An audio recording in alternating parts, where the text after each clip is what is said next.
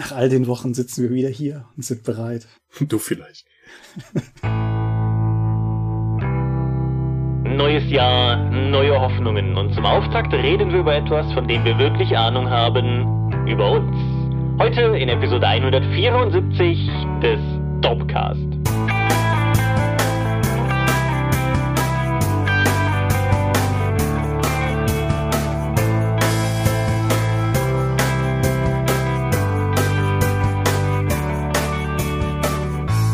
Hi und herzlich willkommen zu Episode 174 des Dorpcast. Einmal mehr sitzen wir hier und haben uns heute versammelt, um über Dinge zu reden, die mit Rollenspiel zu tun haben. Und wenn ich wir sage, dann meine ich zum einen dich. Michael Skorpio-Mingas, guten Abend. So, dann mich, Thomas Michalski. Hoi. Und worüber reden wir heute? 2020 mal wieder, jetzt aber in der Rückschau. Genau, also. Und die Umfrage und den Ausblick und keine Ahnung, was du alles erzählen wirst. Ja, ich so viel werde ich gar nicht erzählen. Ihr werdet gewissermaßen erzählen. Ihr, die Hörer, denn ihr habt teilgenommen an der jährlichen Dorp- und Dorpcast-Umfrage und habt uns wieder reichhaltig Meinung dargelassen, über die wir heute hier sprechen werden. Ihr habt uns auch Urteil dargelassen, weil seit letztem Jahr kann man ja in einem Fünf-Sterne-System sogar ganz Amazon-konform quasi noch mal einmal endgültig das Siegel drauf drücken, wie gut oder wie schlecht wir sind. Haben wir nicht sogar eine Episode darüber, wie doof das ist mit dieser Sternbewertung?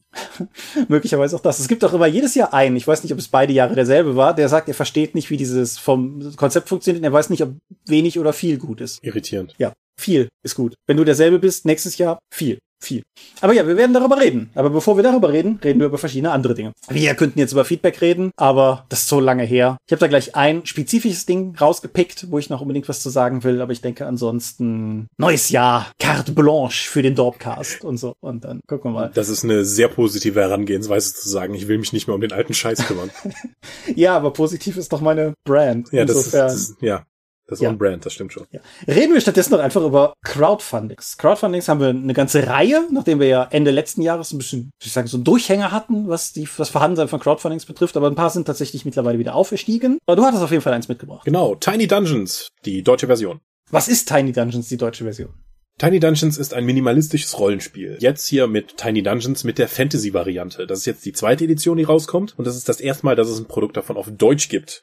Ich habe vor einer ganzen Weile schon mal Mechas and Monsters hier erwähnt. Das war ein Crowdfunding-Projekt von den ursprünglichen Machern. Auch auf der entsprechenden Engine. Und da hatte ich auch schon viel Spaß dran. Und ich freue mich jetzt auch, dass der Sascha das auf Deutsch bringt mit seinem, als erstes Produkt seines neuen Rollenspielverlages. Und das ist bis jetzt auch schon ziemlich erfolgreich. Sind über 10.000 Euro zusammengekommen, mehr als 150 Leute. Ich habe nur das PDF geholt, weil mir der Platz in der Wohnung ausgeht. Aber ich glaube, da sind durch die Stretch Goals inzwischen auch schon Leinenstruktur und so andere Späße zusammengekommen. Und ich glaube, das wird ein ganz schickes Produkt. Cool. Ich freue mich drauf. Ja, auch schon über 10.000 Euro ist Panik auf dem Purpurplaneten von System Matters für Dungeon Crawl Classics. Also zum einen Titel mit Alliteration Rocken, ja. der hier doppelt, weil er auf Deutsch auch noch genauso gut funktioniert wie im englischen Original. Das ist halt einfach, einfach Zucker. Worum geht es? Ich, ich lese mal ein Stück von der Beschreibung vor. out Stämme von Tiermenschen führen endlos Krieg unter einer sterbenden Sonne. Gewaltige Todesurme beherrschen die Wüste, verseuchte Winde pfeifen durch uralte Krypten und Pilzwälder gedeihen in sonderbarem Licht. Uralte Technologien versprechen ein langes Leben oder einen schnellen Tod. Dein Leben hängt von der Stärke deines Schwertarms und der Schärfe deines Verstandes ab, denn deine Patrone, Freunde und Götter können dir nicht helfen. Werden du und deine Begleiter dieses fremde Land erobern, oder werdet ihr euch zu den zahllosen Leichen im heißen Wüstensand gesellen, die von tintenschwarzen Todesstrahlen niedergestreckt werden? Uh, tintenschwarz. Ich wollte gerade sagen, ich war, ich war die ganze Zeit durchaus interessiert und dann hatte es tintenschwarze Todesstrahlen und das ist mh, schon ziemlich gut.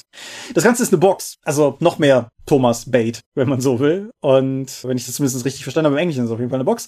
Das Ding liegt derzeit bei 12.457 Euro 17 und läuft noch bis zum 31. Januar, muss aber auch 15.000 erreichen. Das heißt, wir sind noch nicht im Ziel. Das ist doch für Dungeon Crawl Classics, oder? Mhm, genau. Okay. Ist das eine Kampagnenbox dann effektiv? Ich, ja, ja, ja, ja. Ich kann das aktiv bejahen. Ich wollte das gerade vage formulieren, aber auf dem Cover steht ein Kampagnensetting mit Abenteuern und so weiter. Okay. Also, ja. Und nee, ist auf jeden Fall eine Box, ist so ein Stülpkarton, so richtig oldschoolig und ja, ich bin, ich bin nicht desinteressiert, sagen wir mal so. Ich habe aber noch kein Geld drauf gebraucht.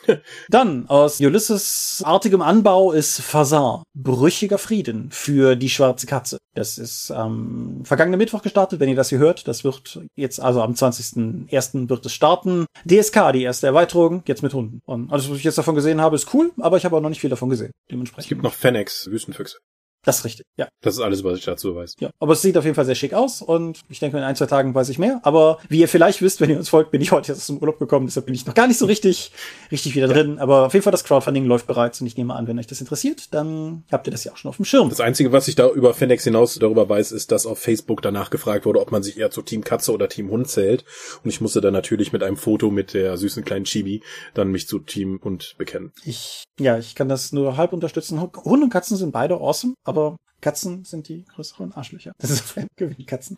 Wenn Katzen nichts für euch sind, Pupo-Planeten bei euch keine Panik auslösen und euch die Dungeons zu tiny sind, hm. dann bleibt euch außerdem noch Fragments Pulverdampf. Was ist Fragments Pulverdampf? Das ist mir nicht ganz klar geworden. Aber es ist jetzt ein auf Game On gestartetes Rollenspiel-Crowdfunding für ein deutsches Rollenspielprodukt von JP Stories. Genau. Das Spiel ist genauso neu wie der Verlag und JP, ich nehme mal an, steht für Jan Patrick, nämlich Jan Patrick Biedermann und André Biedermann bilden das äh, Team hinter diesem Projekt. Es ist, der, der Titel suggeriert es schon, es ist äh, Fantastik, aber mit Pulverdampf merkt man schon, es ist nicht Mittelalter, sondern es geht so ein bisschen drüber hinaus. Und ja, wie gesagt, das läuft, das läuft auch noch richtig lange, sagtest du, ne? Irgendwie von heute aus, also von euch aus gesehen. Von heute aus 41 Tage, also ja, wir sind früh dran. Ja, das heißt, wir werden auch in mindestens noch einem Dorpcast nochmal drüber reden, im der entsprechenden, im Crowdfunding-Segment, dann sind wir vielleicht auch ein bisschen tiefer im Thema drin. Ihr wisst nun auf jeden Fall schon mal, es existiert. Ja, so viel ja. zu den Crowdfundings. Und dann gibt's noch eine Convention. Wir wurden gebeten, auf die CampfireCon hinzuweisen. Am 30.01. findet unter dem angesprochenen Link, den wir unten noch reinfacken, dann nochmal äh, ein Discord-Con statt. Hast du gerade gesagt, den wir unten reinfacken? Packen. okay. Es kann sein, dass ich das gesagt habe, aber das kann, kannst du im Schnitt ja noch rausholen. Vielleicht. Bastard. CampfireCon. Ja, genau. Wird verlinkt, haben wir letztes Mal schon erwähnt, aber da letztes Mal schon so lange her ist, machen wir das nochmal. Genau. Und ja, wir, wir haben keine persönliche, also wir werden nicht mit dem Dorfstand vertreten sein, also einem virtuellen oder sowas in der Form, nichts dergleichen, aber wir wollten halt darauf hinweisen. Und das bringt uns noch zu dem einen aus dem Feedback rausgeriffenen Thema, weil ich das gerne aufgreifen wollte, weil es mir persönlich einfach auch so wichtig ist. Die Sabrina hatte gefragt äh, oder hatte letzte Folge vermisst in unserem Jahresrückblick, dass ich mich nochmal dazu äußere. Ich hatte ja relativ offensiv letztes Jahr weitestgehend Social Media meinen Hut genommen. Sprich, wenn ihr die ganze Zeit mit meinem Twitter-Account interagiert, der leitet nur noch mein Blog weiter.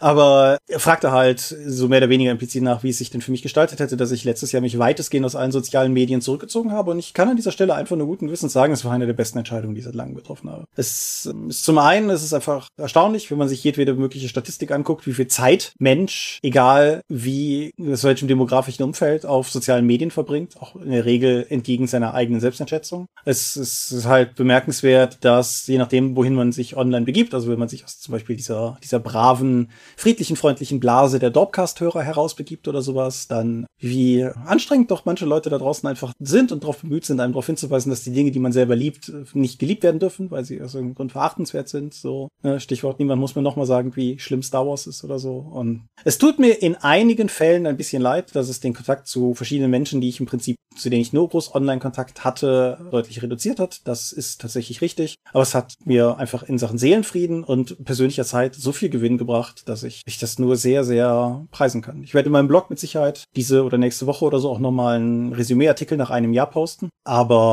um das kurz beantwortet zu haben, in nur zweieinhalb Minuten, nee, war, war eine der besten Entscheidungen, die ich hier getroffen habe. Und wenn ihr auch das Gefühl habt, dass eigentlich Social Media was ist, was euch gar nicht so viel gibt, wie es euch nimmt, so wenn ihr ganz ehrlich mit euch seid, dann überlegt es doch vielleicht auch einfach mal zu probieren. Wenn ihr umgekehrt zu den Leuten gehört, und das meine ich ganz unironisch und nicht wertend, die aus Social Media wirklich viel rausziehen, wenn ihr da vielleicht auch eine Community gefunden habt, die ihr im wirklichen Leben in dieser Form einfach nicht finden könnt und die euch viel gibt, dann fühlt euch davon natürlich nicht angesprochen. Aber wie gesagt, mir persönlich hat es eigentlich nur, an mir hat es irgendwann fast nur noch gezehrt und dementsprechend. Ja, ich überlege noch, also vielleicht würde mir das auch gut tun, aber ich habe den Eindruck, wenn ich das auch noch dran gebe, verliere ich den Kontakt zu so vielen Menschen halt komplett, weil ich bin jetzt auch schon seit acht Jahren hier in Hessen mhm. und ich habe halt einfach nicht die Möglichkeit, einfach mal eine Stunde oder eine halbe Stunde dann zu Freunden rüberzufahren. Also während der Pandemie sowieso nicht. Aber wenn ich jetzt komplett aus deren Leben raus bin, wenn ich nicht mal mehr sehe, was sie gerade bei Facebook oder so an Figuren bemalen, dann wäre ich halt komplett raus. Mhm, mh. Verstehe ich es auch durchaus eines dieser Beispiele, sage ich mal, die ich, die ich für völlig nachvollziehbar halte. Aber ja, wie gesagt, es ist halt trotzdem irgendwie Trotzdem habe ich Twitter blockiert. Ja, das ist vermutlich auch nicht das Schlechte, was man tun kann. Mhm. Aber ja, so viel, so viel zum Thema Digitalabstinenz. Wie gesagt, ich poste dazu nochmal in meinem Blog was, thomas-michalski.de, wenn ich die Tage dazu komme. Aber. Bloggen ist so viel besser. Ja, tatsächlich. Ich finde es sehr viel angenehmer und es erhöht natürlich ein bisschen die, die Hohlschuld der Leser, weil es einem nicht mehr so in den Feed ge gerödelt wird. Also Klar, die Weiterleitung auf Twitter oder so erscheinen halt immer noch, aber die Möglichkeit zum einen einfach im Blog umfangreich meine Gedanken ausfalten zu können und andererseits mir auch einfach zu denken, wer das jetzt lesen möchte, sehr geil, willkommen, dürft ihr lesen. Ich antworte auch auf Kommentare eigentlich immer relativ zügig und so, aber um Jennifer Lopez aus The Cell zu zitieren, meine Welt, meine Regeln. So, das ist. Außerdem musst du nicht die ganze Zeit anschauen, dass andere Leute zu Mittag essen. Ja, oder warum sie der Meinung sind, dass Impfen schädlich ist oder ähm, große Belastung, diese von der sogenannten Flüchtlingskrise über Corona-Leugner bis jetzt zu Impfidioten. Ich, ich, es ist kaum zu ertragen. Also das, das kostet einfach auch Energie, damit konfrontiert zu werden. Ja, ich sehe das, sehe das ganz genau. Also nicht mal, nicht mal, also Hut ab vor jedem, der immer noch den Ehrgeiz hat, da dann tatsächlich jedes Mal reinzugrätschen und zu sagen, nein, du hast Unrecht, weil oder nein, ich sehe das anders, weil. Also selbst wenn nicht, ich finde, ich finde, es kostet sogar Kraft, einfach nur es, es wahrzunehmen und halt ja. immer, immer und immer wieder vor Augen geführt zu bekommen, wie viele Leute da draußen, ich sage es mal, bemüht neutral, ein sehr anderes Weltbild haben als ich. Die Kommentarspalte unter Nachrichtenmeldungen sind halt unbenutzbar. Ja, ich habe heute mal bei Amazon geguckt, was FFP2-Masken kosten, einfach weil ich mir einfach mal einen Preisspiegel holen wollte. Und die wilden Diskussionen unter einem bestimmten Artikel, ob FFP2-Masken, die in der Türkei zugelassen werden, also ob man denen wohl vertrauen könnte oder nicht. hm. Das ist sehr anstrengend. Weißt du, was übrigens auch anstrengend ist? Wenn du einen Podcast schneidest und dir dabei die ganze Zeit, also beiden Beteiligten dabei die ganze Zeit beim Schlucken und all den anderen Dingen, die unter Mundgeräusche fallen, zuhören zu müssen und die im Schnitt zu entfernen. Damit wir das nicht mehr tun, habe ich ein bisschen dort Patreon-Geld ausgegeben und habe ein Plugin erworben, das in Zukunft all diese, diese Verlegenheitslaute, also nicht die Earth und so, sondern wirklich so die, alles das, was so ein Mund so macht, weil wir ganz grässliche, schleimige Wesen sind wie Menschen, äh, rauszufiltern automatisiert. Und das scheint relativ gut zu funktionieren. Es hat eine gruselige Funktion, wo es die Wirkung umkehrt und man nur noch das hört, das ist wie ASMR für Hutten. ja. Jetzt hast du wahrscheinlich sehr viele Leute neugierig gemacht. keine Chance, Leute, keine Chance. Höchstens auf explizite Nachfragen. Das ist ein bisschen wie ein Lektor, der die fehlenden Kommas einzeln so in der E-Mail nachschickt. Ja, genau. Gut, wollen wir zu Medien kommen? Wir können es probieren. Ich habe die Black Panther Comics gelesen. Mhm. Jetzt bin ich gespannt. Ja, genau. Nachdem der Darsteller ja verstorben ist, haben sich die Leute von Comixology dann gedacht, so, wir machen jetzt mal alle Black Panther Comics, die bei uns auf, auf der Plattform sind, kostenlos. Und nicht einfach nur Download, Download, Download, Download, Download. Das waren 170 oder so von damals, als das losging, bis eben das letzte von bis 2020. Da waren immer wieder zig Jahre Pause mit, äh, immer dazwischen in den verschiedenen Runs, die da gelaufen sind. Und man bekommt da schon einen sehr, sehr kruden Überblick. Also es beginnt damit, Black Panther am Anfang war weitestgehend so eine Art Pulp-Action-Reihe, wo wirklich auf jeder Seite irgendwas explodiert und passiert ist. Also Black Panther zusammen mit einem Archäologen und einer bösen Prinzessin dringen in König Salomons Grab ein, um dort zeitreisende Frösche zu klauen. Und dabei explodiert dann alles und es gibt Wächter, die auftauchen und Zeitreisende und Wachen. Also es passiert die ganze Zeit was. Und das ist durchaus launig zu lesen, wenn auch nicht sondern nicht viel Tiefgang. Und es ist auch noch in der damaligen Zeit. Jack Kirby hat zwar wegweisend Sachen damals gezeichnet, aber das sieht heute auch ein bisschen komisch aus. Mhm. Dann passiert so mal 20 Jahre lang nichts und dann geht eben Black Panther vor allen Dingen in den 90ern mit der ersten langen Reihe dann weiter und das ist schon echt komisch, wenn du das heute liest, weil die haben sich bemüht, immer so ein bisschen edgy zu sein und wenn du dann siehst, die Dora Miljave, die Leibwächterinnen von Black Panther, waren, als sie zum ersten Mal eingeführt wurden, halt minderjährige Topmodels, die zu Superkämpferinnen ausgebildet wurden und meistens in knappen Klamotten ihn begleitet haben. Huh. Das ist so ein bisschen, also nicht mal ein bisschen fragwürdig, da ihre Position ja auch ist, dass sie eigentlich im Comic versprochene Ehefrauen von verschiedenen Stämmen sind, um den Frieden in Wakanda zu wahren, bilden die eben die Leitgarde und sind halt Wives in Training sozusagen mit minderjährigen Soldatinnen effektiv. Schwierig. so, hm, da gefällt mir die aktuelle Interpretation doch schon ein bisschen besser. Wobei das immer noch, die Wives in Training ja immer noch so sind. Tatsächlich bis heute. Und die Reihe in den 90ern, das ist halt komisch. Du wirst immer wieder betont, dass Black Panther so ein, ja, eigentlich schon abstinentler, ruhiger, super vorausschauender Typ ist. In einem der Comics wird irgendwann gesagt, dass Black Panther die acht intelligenteste Person der Welt sei. Was er dann korrigiert, er sei inzwischen der siebte, siebte intelligenteste. Aber Aber ja, das heißt, wir haben hier jemanden, der nicht nur gut kämpfen kann, der auf magischen Früchten ist und deswegen gesteigerte Agilität und Körperkraft hat. Er ist der König eines souveränen Staates mit Superreichtum und Supertechnologie. Er ist super intelligent und er ist der Superplaner. Das ist eigentlich seine größte Fähigkeit. Er ist all seinen Feinden drei Schritte voraus und seinen Freunden fünf. Das wird immer wieder betont. Das führt aber leider nicht zu einem sonderlich interessanten Charakter, wenn ich ehrlich bin. Mhm. Weil gerade dieses Abstinente, dieses immer losgelöste, dieses Planerische sorgt dafür, dass man, dass er eigentlich nicht so viel Emotionen zeigt. Es gibt eine seltsame Storyline, in der er den Black Panther aus der ersten Comicreihe trifft, der halt noch so total hartes Leben reingeht, die ganze Zeit einen Spruch drückt, ein Cape hat und die diskutieren dann auch miteinander, wie sie so werden konnten und warum das was mit Zeitreisen zu tun hat und das war die erste große Marvel-Reihe, die ich so gelesen habe. Ich bin ja fast alles, was ich gelesen habe, ist von Image Comics, also Spawn, Walking Dead, Invincible. Und jetzt mal mit Marvel in seiner Gesamtheit konfrontiert zu werden, war schon bizarr. Mhm. Weil die meisten Geschichten von Black Panther sind nicht gut. Mhm. Sowohl als Einzelelemente wie auch als übergreifende Handlungen. Die Dialoge sind nicht gut, die Charaktere handeln aus seltsamen Dingen. Und was oftmals wirklich problematisch auffällt, ist halt dieser Meta-Ansatz von Marvel, dass es ein gemeinsames Universum ist.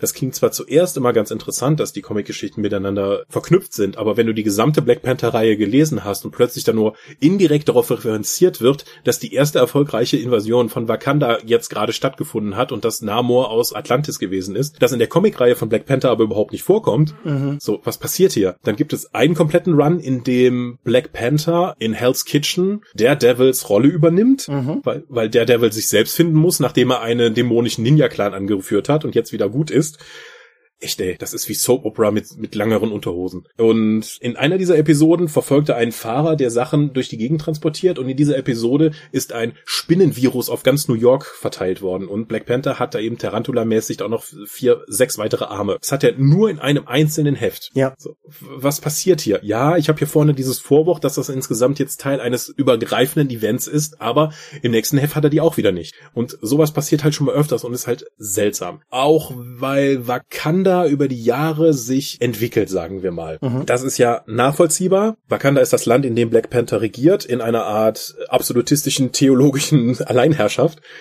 die durch Kampf vergeben wird. Aber da der, da die herrschende Klasse durch die, oder beziehungsweise der Black Panther eben durch die Frucht, diese besondere Frucht, die nur der Black Panther nach dem Aufnahmeritual eben zu sich nehmen kann, besondere Kräfte hat, ist es irgendwie zu einer Dynastie geworden, dass das in der Familie bleibt. Komisch. Hm. Könnte man jetzt auch hinterfragen, aber. Es gibt so viel, was man da hinterfragen sollte, was den ganzen Aufbau und was die Legitimation dahinter angeht. Aber Wakanda entwickelt sich von einem, sagen wir mal, bizarren Reich, in dem es eben die Stadt Wakandaner gibt, die die weltweit beste Technologie haben, aber elf Zwölftel des, des Landes leben halt effektiv noch in Lehmhütten. Das sind die Landwakander. So, was ist denn das für ein Gesellschaftskonstrukt? Das kann doch so nicht funktionieren. Auch die grundsätzliche Idee, dass Wakanda halt die technologisch führendste Nation ist, weil der Mann Meteor abgestürzt ist, mit der Metall dabei hatte, das eben super ist. Das erklärt aber immer noch nicht, warum ihr allen Leuten um euch herum halt technologisch so überlegen seid. Und wie baut man ein Metall ab, das Vibrationen absorbiert? Ja, ich erkenne das Problem. Ja weitestgehend technologiegetrieben, da kommt irgendwann ein Schnitt und dann wird die ganze Reihe extrem mythologisch, inklusive einem von Urvölkern, die da mal gelebt haben, die die Vakantaner aber dann besiegt haben, die jetzt aber als Geister zurückkehren. Dann müssen irgendwie mystische Schamanen herangezogen werden, dann gibt es Geistreisen, dann wird in Träume zurückgezogen, dann muss man gegen ehemalige Black Panthers als Geister kämpfen, dann beschwört er diese Black Panther Geisterarmee. Es wird halt sehr seltsam, bis zu dem Punkt, wo er halt sagt, was ja auch in den Filmen passiert ist, dass Wakanda sich jetzt der Öffentlichkeit preisgeben muss. Und dann wird Wakanda von diesem Utopia zu einer Art Afrika-Shithole-Country, in dem es überall Bürgerkrieg gibt, in dem Milizen auftauchen, in dem Frauen verschleppt werden. Und ich habe die ganze Reihe ja effektiv gelesen und ich weiß nicht, wo das herkommt. So, das ist eigentlich so, okay, ihr öffnet ihr Grenzen und plötzlich wird, geht alles in Bach runter. Das ist eigentlich ja vermittelt so eine Stärkung nationalistischer Ideen, weil nämlich diese Isolationshaft ja eigentlich gut wäre. Ich, ich weiß es nicht. Es ist alles sehr komisch. Und der Knaller ist ja, die letzte aktive Black Panther Serie ist das Sternreich von Wakanda, mhm. in dem Black Panther gehirngewaschen da irgendwie aufwacht, indem man nämlich auf eine Kultur trifft, die von Wakanda Sternfahrern gegründet wurde, die aber durch eine Zeitschleife 2000 Jahre in die Vergangenheit geschickt wurden, die dann aber eine Kolonie errichtet haben und jetzt ein galaxieumspannendes Imperium haben, für die der wirkliche Black Panther jetzt inzwischen eine Gefahr darstellt und deswegen haben die den gecatcht und jetzt als Sklaven geholt. So, das, das ist der aktuelle Stand von, von Black Panther. Er ist ein Widerstandskämpfer in einer fernen Galaxie. So, so, die Reihe ist letztes Jahr geendet. So, das ist nicht der Black Panther, den ich bis jetzt kannte. Das ist irgendwie komisch. Also insgesamt war mein erster intensiver Ausflug ins Marvel-Universum irritierend, verwirrend und lang. Ich kann nicht wirklich jetzt im Endpunkt sagen, dass Black Panther mir sonderlich gefallen hätte. Nein. Mhm. Weder was die Stories angeht, weil die schaffen eine bizarre Symbiose aus wir ignorieren das, was vorher passiert ist, aber es ist immer irgendwie noch Kanon oder wir sagen auch schon mal öfters, dass diese Geschichten nochmal erzählt werden müssen. Also die Geschichte kann sowohl geredconnt wie auch nebeneinander existieren. Und das ist völlig verwirrend nachzuvollziehen. Ja, ich kann zu den Black Panther Comics gar nichts sagen. Ich habe mein Lebtag lang keine einzelne Seite Black Panther Comics gelesen. Ich kann aber als jemand sprechen, der die meisten der namhaften X-Men Comic Reihen, so Days of Future Past, Dark Phoenix, so die diese ganzen namhaften Reihen davon gelesen gelesen hat und ich bin zu einem ähnlichen Ergebnis gekommen, dass ich die ehrlich gesagt alle gar nicht so gut fand, wie ihr Ruf ist. Also mhm. ich hatte mit, ich, ich hoffe mal, dass ich ihn hier eben im Sinne richtig wiedergebe. Ich hatte mit dem Dorpschen Marcel vor Weihnachten noch telefoniert, wie wir das irgendwie regelmäßig tun. Also normalerweise sehen wir uns über Pandemie und so. Und neben langen Gesprächen über die Bedeutung von Autorenintention, wie wir das immer tun, haben wir auch über Comics gesprochen. Wir waren uns halt beide auch einig, dass nach der Leserfahrung, die wir haben, Marvel-Filme gucken, Marvel-Comics lesen, hm, hm, vielleicht nicht so. Mhm. Also wenn ihr, wenn ihr Hörer Gegenvorschläge habt und sagt, diesen Marvel-Comic Comic musst du lesen, der wird deine Meinung verbessern. Gerne in die Kommentare. Ich bin da nicht. Ach so, ähm, Marvel, Marvel Max Punisher, also diese Erwachsenenreihe, die sie gemacht haben mit dem Punisher und Garth Ennis. Super. Steht ja auch im Schrank, hat mir gut gefallen, aber so der, der klassische Superheldenkram, nee, nicht spaßig. Hm, okay. Das war jetzt viel zu lang, aber es waren auch eine Menge Comics. Ja, dann mache ich mal was Versuche ich mal kürzer. Tenet ist ein Film von Christopher Nolan, über den schon viele Leute viele Dinge gesagt haben. Auch ich. Zweiter Verweis auf meinen Blog und es wird nicht der letzte sein für heute. Shameless Self-Plug. Auf jeden Fall. Es ist super schwierig zu erklären, worum es in dem Film geht. Es geht um den Protagonisten. Also, der heißt auch so. Der hat keinen Namen. und der ist in eine Agentengeschichte verwickelt. Äh, Nolan hat oft und deutlich gesagt, dass das Ganze quasi so sein, sein Wunsch ist, was James Bond-artiges zu machen. Der Twist an der Sache ist, dass aber einzelne Gegenstände und womöglich Leute in dieser Handlung auf der Zeitachse in die andere Richtung unterwegs sind. und das ist so awesome. Es hat mich so, das, es gibt, es gibt vor allen Dingen eine sehr zentrale Szene in dem Film, die du, die du im Laufe des Films aus mehreren Richtungen betrachtet siehst. und es ist so geil, wie du die beim ersten Mal siehst und denkst, du hast eine Idee, grob was du da siehst, und beim zweiten gucken alles ganz anders sich darstellt, weil du, weil du dann erst begreifst, was du, was du eben gesehen hast. Und so, das hat mir, mhm. hat mir super, super gut gefallen. Der Film erfordert, dass man ihn aufmerksam guckt. Wer den guckt und nebenher noch irgendwie isst oder, oder irgendwie bügelt oder keine Ahnung, wird vermutlich an Stellen verwirrt sein. Weil, oder, oder zumindest wird er weniger rausholen. Ich will nicht sagen, dass man den dann nicht verstehen könnte, aber viele Qualitäten des Films liegen für mich in den Details und in dem, wie das alles ineinander greift. Die schauspielerische Leistung von allen Beteiligten ist fantastisch.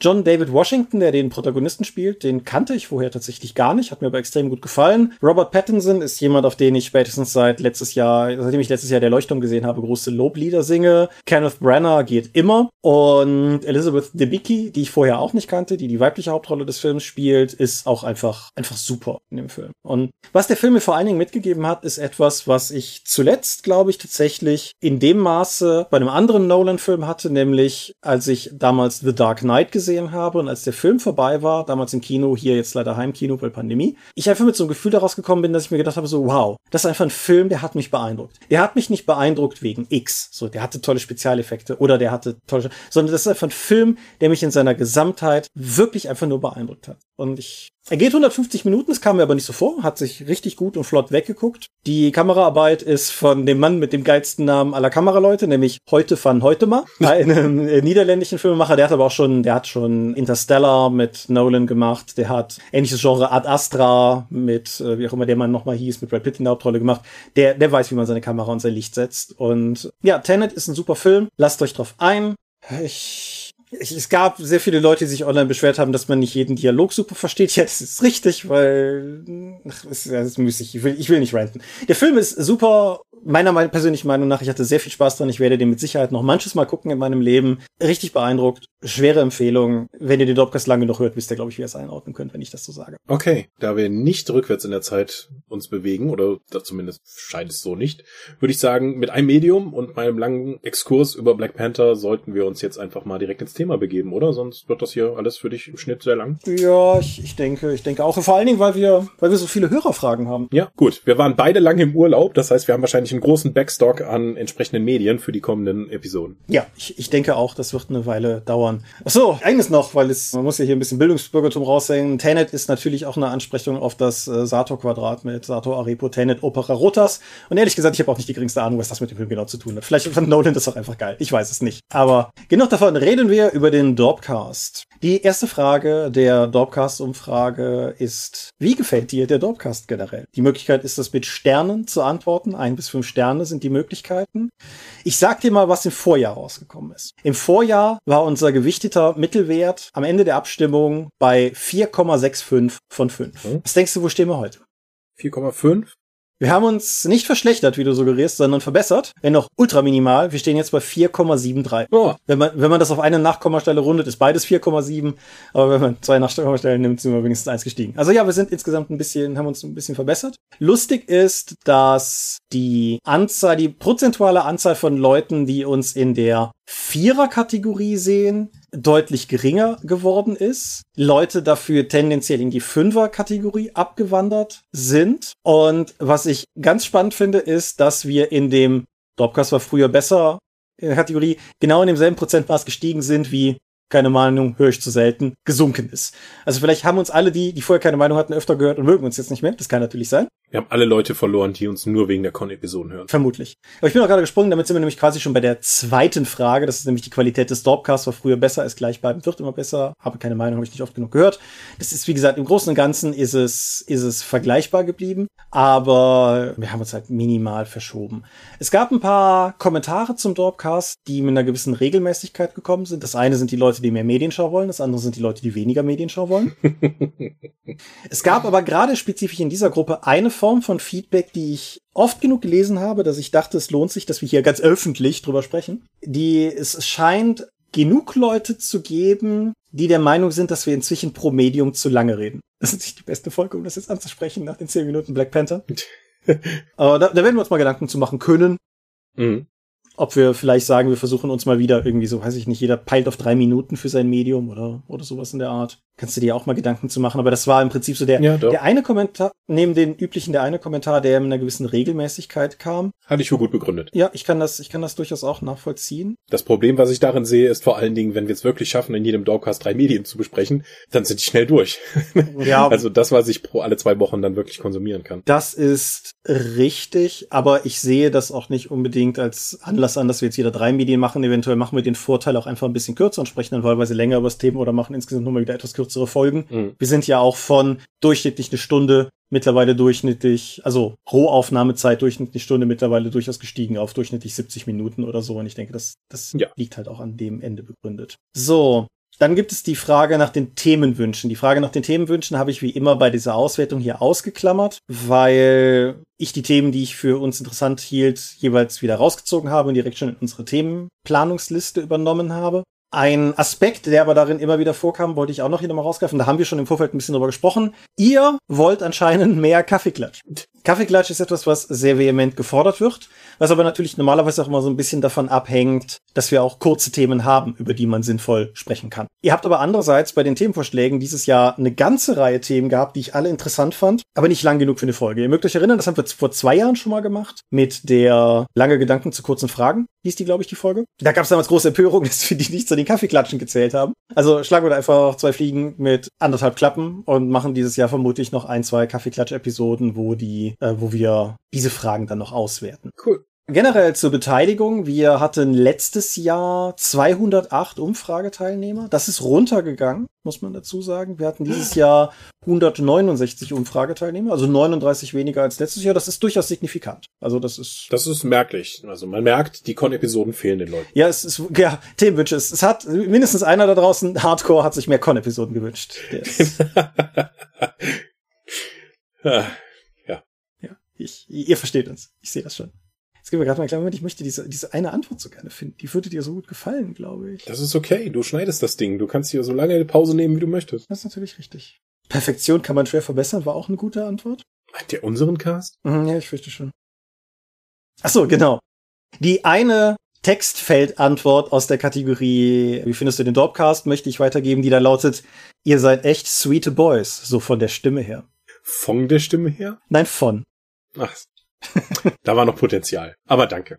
Ja, ansonsten waren die, waren die Feedback-Sachen alle so im Prinzip, so wie jedes Jahr, das meine ich nicht abwertend, aber es gibt immer Leute, die wünschten, wir würden tiefer ins Thema reingehen, wobei ich halt immer noch der Meinung bin, das ist einfach, äh, ab einer gewissen Tiefe ist das einfach nicht die Mission, mit der wir hier antreten oder so.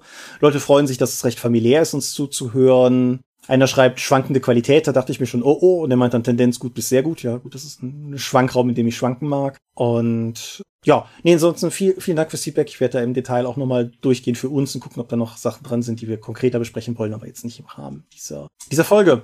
Verbesserungswünsche für das. Sweete Boys ist eigentlich auch schon, wir gehen ja beide steil auf die 40 zu. Ja. Ich weiß nicht, ob das mit den Boys noch so passt. Vielleicht hört man uns das nicht so an. Weiß es nicht. Hm. Ich habe so das Gefühl, ich klinge jede Folge heiserer, aber abgesehen davon, Seitdem du Führungskraft bist, musst du halt mehr schreien. genau, so kennt man mich, so kennt man mich. Generell Verbesserungswünsche für das Gesamtprojekt Dorp haben wir auch eine ganze Menge Fragen bekommen. Einer wünscht sich einen gebündelten Leitfaden für fürs 3D. Das geht vermutlich an dich. Hättest du das, ist das innerhalb Ach deines... so, für 3D-Druck. Mhm. Ja, hätte ich auch gerne.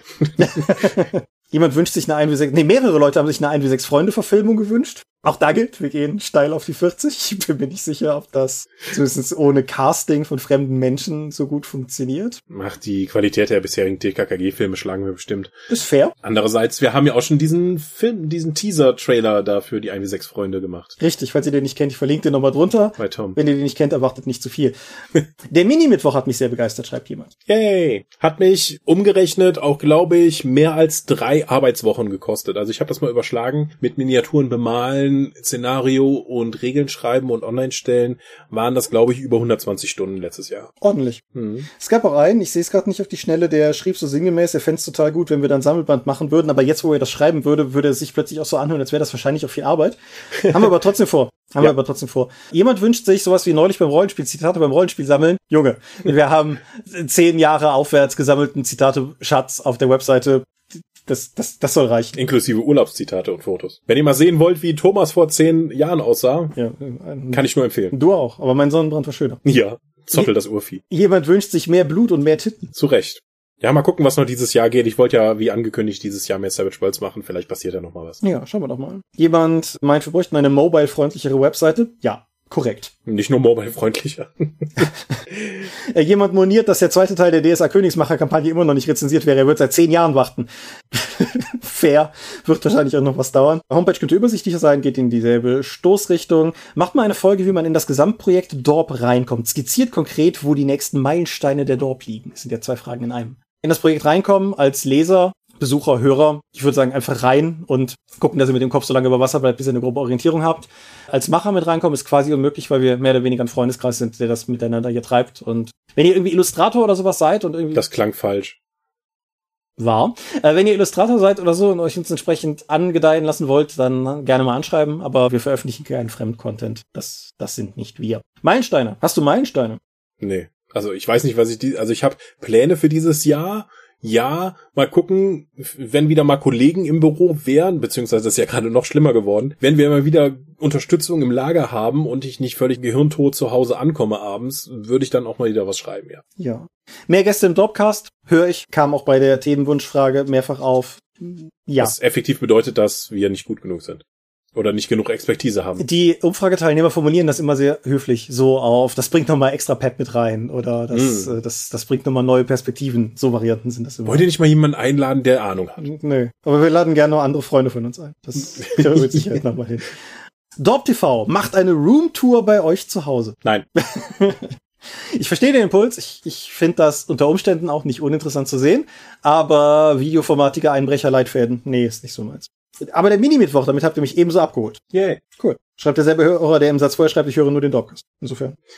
Erfolg. Aber sechs Freunde Collectors Edition, ja, habe ich auch schon drüber nachgedacht, aber habe ich noch keine gute Idee gehabt. Mehr Wahnsinn, ne, wir geben unser Bestes. Äh, hast du Verbesserungsvorschläge? Hey, Hobbyprojekt, also nö. kann ich mitarbeiten. Jetzt kommt der Punkt, weshalb ich das heute schon zweimal getan habe. Du, lieber Thomas, solltest deine tollen Blogbeiträge ein wenig mehr über die Dorp pushen. Habe ich jetzt dreimal getan. Thomas-michalski.de. So, Das war quasi Hörerwunsch, dir blieb nichts anderes übrig. Exakt. Eine, ein Umfrageteilnehmer fände es interessant, uns beim Quatschen mal zuzusehen. Nicht immer, aber mal so einmal dabei die Webcam anmachen. Bin ich auch sehr zurückhaltend, muss ich sagen. Ist eigentlich nicht so. Also für mich. Ich habe nicht mal eine. Ja, ist, das ist daran schon gescheitert. Aber nein, ich, ich finde, der Dropcast ist ein Audioformat. Ja. Wir sind das Late-Night-Frühstücks-Fernsehen-Radioprogramm der deutschen Rollenspielszene. Wenn man uns sehen möchte, es gibt T-Shirts, Videos. Zum Beispiel. Und Ulysses Videos, in denen man uns sehen kann und so weiter und so fort. Holt euch mal einen Gast, der zu speziellen Themen was sagen kann. Ja, gut, haben wir gerade drüber gesprochen. Nochmal Mittwoch Mini-Lob. Yay. Eine noch schnellere Publikationsfrequenz bei den 1 wie 6 Freunden. Ich finde halben Sport, aber nehme ich hin. Mehr Indie-Hippie-Shit-Rollenspiele von uns. Hipster, nicht Hippie, Leute, Hipster. Ja, aber wie soll ich ein Rollenspiel veröffentlichen, das ich nicht verstehe? Ja, wir, wir, wir, man könnte ja sagen, dass das, was wir machen, Indie-Rollenspiele sind. Also, es gibt ja keine einhellige Definition. Also wenn man Indie-Rollenspiel als das definiert, dass es einfach nicht erfolgreich ist, aber man versucht es irgendwie noch einen künstlerischen Schwung mitzugeben, ja, aber puh. Ja. Wenn es jetzt darum geht, irgendwie gesellschaftlich relevante Themen abzugreifen oder innovative neue Spielmechaniken zu haben, nö, ich als Mainstream-Hure kann, äh, kann mich da nicht wiederfinden. Ich mache da lieber bei bekannten großen Systemen irgendwas extra. Ja. Wobei er das auch durchaus klassifiziert mit sowas wie die 4W6 Fäuste, Fäuste für ein Halleluja oder andere Computerspiel-Genre-Umsetzungen wie euer Manga-Japano-Stuff. Mystics of Mana? Ich nehme es an, ja. Einen, den ich in voller Gänze vorlesen möchte, ist, es tut mir leid, dass das Gesamtprojekt Dorp bei mir kaum im Fokus ist. Also eure Hinweise im Podcast sind sehr hilfreich, den Rest auch wahrzunehmen. Wobei, ich schreibe das gerade, während ich im 1 6 Freunde Maskenhoodie da sitze. Also ein bisschen bekomme ich doch mit. Schön. Ja, jemand wünscht sich bessere Betten bei der Drakon. Aber dann geht doch die ganze Flair der Veranstaltung verloren. Außerdem sind wir eine kleine Usselskonne der Eifel, die bis jetzt noch jedem einen Bettschlafplatz geboten hat, seitdem wir die neueren Locations haben. Insofern, das ist ja auch was wert. Und jemand wünscht sich Waffeln mit Nutella. Alter, ich auch. Ja, ich mag eher herzhafte, glaube ich. Also gerade im Moment würde ich auf jeden Fall eine Waffel mit Nutella nehmen. Also, Tja, also auf dem Drakon gibt's immerhin den Lieferservice an den Tisch, wenn den kriegst du jetzt, glaube ich, nicht. nee, ist richtig. Aber bestimmt nur wegen der Pandemie, sonst würde ich mir bestimmt was bringen. Bestimmt. Ja, dann kommen wir zu der spannenden Frage, was wir mit dem Patreon-Geld anfangen sollen. Auch hier nur in Auszügen. Das andere, das waren auch gerade nur Auszüge. Wir hatten auch bei der Volltext-Wünsche-Frage gerade hatten wir über 60 Antworten, deshalb nur Auszüge. Kauft die Nerds for Fame-Lizenz und macht eine zweite Staffel. Bei Thomas seinem Talent garantiere ich, dass sie so viel besser wird als Staffel 1. Weißt du, was Nerds for Fame ist? Nein. Ich auch Lass nicht. mich das gerade mal googeln. Prime Video Amazon. Aha. Ah, ja, ja, doch, ich erinnere mich. Ich habe da mal einen Trailer zu gesehen. Ich wusste nicht, dass das wirklich komplett durchgezogen wurde. Okay. Ja, verlinken wir unten mal. Ja. Jemand anders verwies auf die Man-Shorts, Rollenspiel-Sketch-Videos. Die kannte ich tatsächlich. Die waren mir auch bekannt. Für bessere, oder was soll man mit dem Dorp, Dorp Patreon-Geld machen? Antwort, mir kackegal, ich möchte euch einfach nur unterstützen. Der versteht uns. macht weiter so wie bisher und wenn es wieder geht, macht ihr ein Dorp Grillfest, da kommen euch bestimmt wieder coole Ideen für das Projekt Dorp. Ja, würde ich, würde ich gerne, ich würde gerne nochmal Menschen sehen. Mhm. Gönnt euch Kohle und gute Gesellschaft, Koks und Nutten sind 2020 nicht. Okay. Jemand anders denkt, wir sollen teure alkoholische Getränke kaufen und fordert die Rückkehr der Getränkeshow? Ich habe eine Vermutung, wer du bist. Mhm. Jemand meint einen dritten 3D-Drucker für Michael. Einen dritten. Ja, genau. Warum nicht? Einige Leute haben gelobt, dass wir jetzt in Euro sind. Gut. Ja, finde ich, finde ich auch. Wenn Kinos wieder offen investiert in Kinotickets für die Medienschauer, da kommen 2021 tolle Filme raus. Hast du recht, sehe ich auch so. Mehr Interaktion. Ich nehme an, es gemeint ist mit den Fans. Also wir reden relativ viel miteinander, ne? Ja, wir reden relativ viel miteinander. Nein, aber ich denke, es ist, es ist fair, darauf einzugehen. Das geht in dieselbe Stoßrichtung wie die Frage nach dem Dorp-Discord, die gelegentlich aufkommt und so. Und ich fürchte, wir haben einfach nicht die Zeit, das gut zu machen. Das ist der Punkt. Also, Mhm. es ist relativ aufwendig, das gut zu machen in einem Anspruch, der mir selber genügen würde. Und ich denke deshalb vielleicht eher nicht. Jemand schreibt, ich liebe euch. Vor allem für den Flanschpulli und die Ninja-Karte. Ich habe auch eine Ahnung, wer du bist. Wenn die erste Million zusammen wäre, sollten wir eine sieben Tage Con ohne Eintritt und voller Verpflegung und Unterkunft machen. Finde ich okay. Wenn wir eine Million haben, dann machen wir das. Ja, Moment, die müssen wir ja noch versteuern. Ich glaube, das geht trotzdem auf, du. Das ist, das ist okay. Also, wenn wir das Drakon-Gelände benutzen, ja. Ja, das wäre so der Gedanke. Wir machen halt nur sieben Tage und dann, ja. Steht hier nur volle Verpflegung und Unterkunft. Das, das kriegen wir hin. Es gibt nur Waffeln, sieben Tage lang. Aber ich stelle noch ein Glas Nutella mit hin. Das ist schon, schon sind alle Wünsche erfüllt. Und jemand wünscht sich endlich eine Paywall, um diesen ganzen zahlungsunkräftigen Pöbel nicht ertragen zu müssen. eins, eins, eins, ausgeschrieben, eins, ausgeschrieben, eins, elf, Smile. Nein. Nein, keine Paywall. Dann gibt's die, gab's die jährliche, welche unserer Projekte interessieren dich? Frage. 93 Prozent der Umfrageteilnehmer haben für den Dorpcast abgestimmt. Mhm. Das ist auch die, das höchste Ergebnis, das wir haben. Was denkst du liegt an zweiter Stelle? Der Mini-Mittwoch. Das ist das einzige Wiederkehrende. Nein, ich fürchte nicht. Ah, jetzt bin ich schwer getroffen. Ja. Nee, die 1 6 Freunde. An dritter Stelle Mystics of Mana. Mhm. Und dann ist es prozentual alles relativ dicht auf, wenn ich sage Drakon, Dorp TV, geschriebene Artikel, IB6 Voice für ein Halleluja, was bis jetzt nicht mehr ist als ein Titel, Savage Worlds Fanmaterial und der Minimittwoch. Aber das ist ja kein, das war ja keine Entweder-Oder-Frage. Das bedeutet, immer noch 20 Prozent aller Umfrageteilnehmer haben Interesse am Minimittwoch gehabt. Ich denke, das ist okay. Ja. Damit liegst du vom DSA-Fanmaterial. Gab's die letztes Jahr denn Neues? Ja, ja, ich, äh, Ach so, zu Weihnachten. nee, Hm? Weihnachten, was Neues raus? Weihnachten war Savage Worlds, aber nee, der Markus hat im Laufe des Jahres mal nicht was gebracht. Okay. Aber, ja. aber selbst wenn, wie gesagt, wie gesagt, Fäuste für ein Halleluja ist zumindest aus Sicht unserer Fans und Hörer und so nicht mehr als ein Titel. Insofern, Hm. das hält ja scheinbar niemanden auf. Ich überspringe die Fragen an uns, damit wir die gleich wieder am Ende machen. Wie jedes Jahr kommen noch ganz kurz zu der demografischen Frage, nämlich welchem Geschlecht fühlst du dich zugehörig? Was denkst du, wo liegt unsere Männerquote? äh, 93 Prozent? Bist zu negativ. Du unterschätzt unsere 17 Hörerinnen und neun Ah. Kategorie andere. Wir haben 84,52 Prozent Männer. Das ist immer nur ein sehr hoher Männerschnitt, aber wir haben immerhin Mhm. 10,12 Prozent. Ja, also ich habe letztes Mal bei DICE, der Tabletop-Sendung, dann mitbekommen, der hat dann erzählt, der YouTube-Algorithmus hat ihm mitgeteilt, 97,5 Prozent seiner Zuschauer sind männlich. Ja, ich bin, ich bin jetzt nicht überrascht, aber das ist, Ja, da ist, Da sind wir, guck mal, wie progressiv wir im Rollenspielbereich sind. ja, vor allen Dingen ist unsere, ist unsere, hm, unsere Frauenquote ist prozentual gestiegen. Die Anzahl absoluter Frauen, die abgestimmt hat, ist exakt identisch, aber da die Gesamtanzahl an Abstimmenden gesunken ist, in Relation Ah. sind wir halt zwei Prozent mehr Frauen als im Ich habe mich im Moment gefragt, wo du mit den absoluten Frauen hin wolltest, aber gut, so ergibt das natürlich Sinn. absolute Frauen. Es klingt wie eine ganz komische Punkband. wie immer muss ich sagen, dass die allerwenigsten Leute die Kategorie anderes in irgendeiner Form ernsthaft und sinnvoll beantwortet haben. Allerdings einige schon. Und alleine dafür ist es, denke ich, wiederum gut gewesen, dass wir die Option geboten haben. Zwei Leute haben relativ ähnlich ge- geschrieben, ob das denn überhaupt eine wichtige Frage wäre, um das vielleicht nur noch mal kurz zu erklären. Ich finde diese Frage insofern wichtig. Es macht für mich keinen Unterschied in der Wertigkeit. Aber wir haben ja keine Statistiken über die Kundschaft in der Rollenspielszene. Also keine, nicht bei Ulysses, nicht sonst irgendwie. Und die Dorpcast-Umfrage ist für mich immer zumindest eine kleine Möglichkeit, zumindest ein Stimmungsbild einzuholen, was die Leute betrifft, die wir hier erreichen. Mhm. Es ist mir im Prinzip egal, ob du individueller Hörer, Mann oder Frau oder anderes bist. Aber es ist mir schon irgendwie, es wäre mir persönlich, also ich wäre eigentlich am glücklichsten, wenn es gleich verteilt wäre, weil ich einfach eigentlich alle erreichen möchte. So. 30 Prozent jeweils? Ja, 33. Ja. Dann irgendwie eine Enthaltung, damit das irgendwie schön sauber aufgeht oder so. so, Ab jetzt dürfen nur noch 100 Leute abstimmen, damit wir das leichtere errechnen können. Genau. Dann kommen wir zu der, wie hat sich die Pandemie 2020 auf dein Rollenspielverhalten ausgewirkt? Ich mache mal kein Ratespiel draus. Wir haben, wir haben noch so viele Fragen, die wir gleich beantworten sollen. 28,31 Prozent von euch spielen nun ausschließlich online. Mhm. Nochmal 26,51 Prozent spielen je nach aktueller Pandemielage online oder traditionell am Spieltisch. 15,66 Prozent pausieren komplett während der Pandemie. 12,65 Prozent hart hatten ohnehin keine aktiven Runden. 10,84 Prozent spielten auch vorher schon primär online. 5,42 Prozent sind auf andere Hobbys abgewandert, Videospiele etc. Und, Alter, du einer, 0,6 Prozent. Wir haben unser Spielverhalten nicht geändert und sitzen weiterhin zusammen. Vielleicht ist das ja nur so eine Breaking the Ice Kampagne, wo nur zwei Leute vom gleichen Haushalt zusammenspielen. Das kann natürlich sein, dann habe ich nichts dagegen gesagt. Ja. Ja.